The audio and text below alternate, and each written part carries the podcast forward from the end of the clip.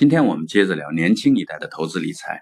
年轻一代呢，在投资理财的时候，有三个比较容易犯的，也是比较普遍的错误。那要么就是容易急躁，要么容易绝望，要么呢就是容易膨胀。容易急躁呢，是因为拥有的太少了，总想快点快点。本来呢需要三年的一件事情，做一年的计划，干着干着呢，还把它压缩到三个月去干，结果呢，只想说呵呵。那容易绝望呢，是因为现实与目标之间的距离呢，往往是太遥远了，干脆就放弃成长的路。而在一个中产者身上呢，很少能看到这两样毛病，因为大家熬过来的时间和经历的人和事儿呢，让他们明白了事情是急不来的。这也是我们将中产者与无产者分开来讲的原因。而第三个容易犯的这个错误，膨胀呢，则是一个无关乎年龄阅历。面对任何第一次的自身的成就呢，任何一个人都会很容易犯的这么一个错误。多少人因为一次两次的偶然的运气膨胀起来，最后万劫不复。所以说，投资呢，首先拼的是心态。投资本身创造不了任何财富，投资赚的呢，永远是其他投资者赔的钱。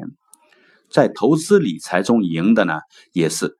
永远是那百分之一的懂得从容，同时呢懂得投资的本质与规则的这些人们。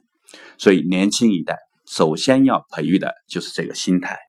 那接下来年轻要懂得积累。年轻面对的最大的问题呢是没有资本，连启动的资本都没有。但是请你记住，你没有财富，但是你有时间，拿时间呢去经历更多的人，更多的事儿。同时呢，学会思考，深度的思考，不同维度的思考。每个月的工资呢，也请你切记切记，一定要把它花光，千万别相信那些鸡下蛋、蛋生鸡的那种童话故事。想拿几千块的那点可怜的工资呢，想去博得投资领域里边的几十万、几百万，那都是白日梦。那年轻的时候呢，投资回报率最高的三件事情就是学习、交朋友、找老婆。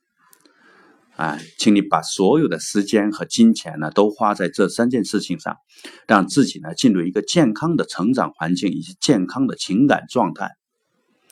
而当你有一天呢，懂得了投资的本质与规则，对人性的阴暗面呢，也有了充分的认识，对世间的不确定性也有了透彻的体会，你可以开始去投资理财了，或者甚至可以去创业。所以，投资在学习、交友。找老婆是真正能够让你五年或者十年后摆脱这个无产状态的最佳最有效的路。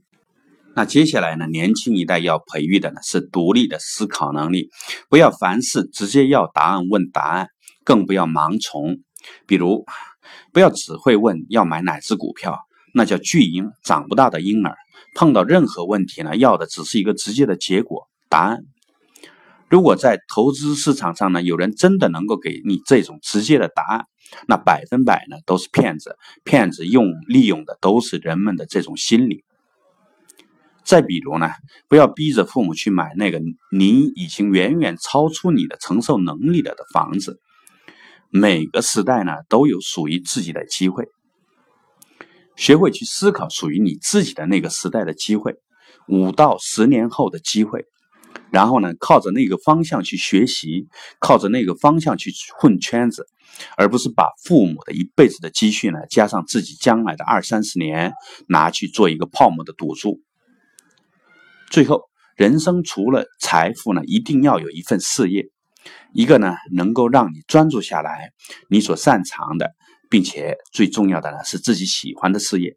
男人要有自己的事业，但是有多少人的事业是自己真正喜欢的呢？趁着年轻，趁着调整方向不需要付出代价的时候，认真的问自己：我真正喜欢做的是什么？我自己呢，就是一个典型的教训。年轻的时候呢，为了生计而选择了高工资的职业，那痛苦的走到三十六岁。越走越痛苦哈，再去选择自己喜欢的领域，付出的呢都是无法衡量的代价与风险。但我仍然坚持下来了，因为人生只有一次，真的不想敷衍了事。好，最后做一下总结：一，投资呢拼的是首先是心态，先花几年时间培育自己从容的心态。那第二，把工资和时间呢都花光，花在学习，花在交友，花在找老婆，给自己一个健康的成长环境与情感环境。那第三，每一代人呢都有属于自己的机会，不要去盲从，去思考、准备并把握属于自己的那个机会。第四。找一个发自内心喜欢的事业，毕竟投资也好，理财也好，对大部分人来说只是工作之外的事情。那今天呢，有点抱歉，没有直接聊这个与投资相关的事情，但是都是发自肺腑的走过来才知道的坑坑洼洼。我呢，也想为九零后也说句话，网上很多九零后相关的新闻呢，都是夸大的百分百。因为我现实里边所接触到的九零后呢，跟我们所有年龄段的人都一样，大家都是奔着过好日子去的，只是有些向往的东西不一样，认为重要的事情呢也有点不一样。但每一代人有每一代的向往与价值判断嘛，你不能因为人家跟你不一样，就说人家是火星来的嘛。好，欢迎订阅喜马拉雅韩永国电台。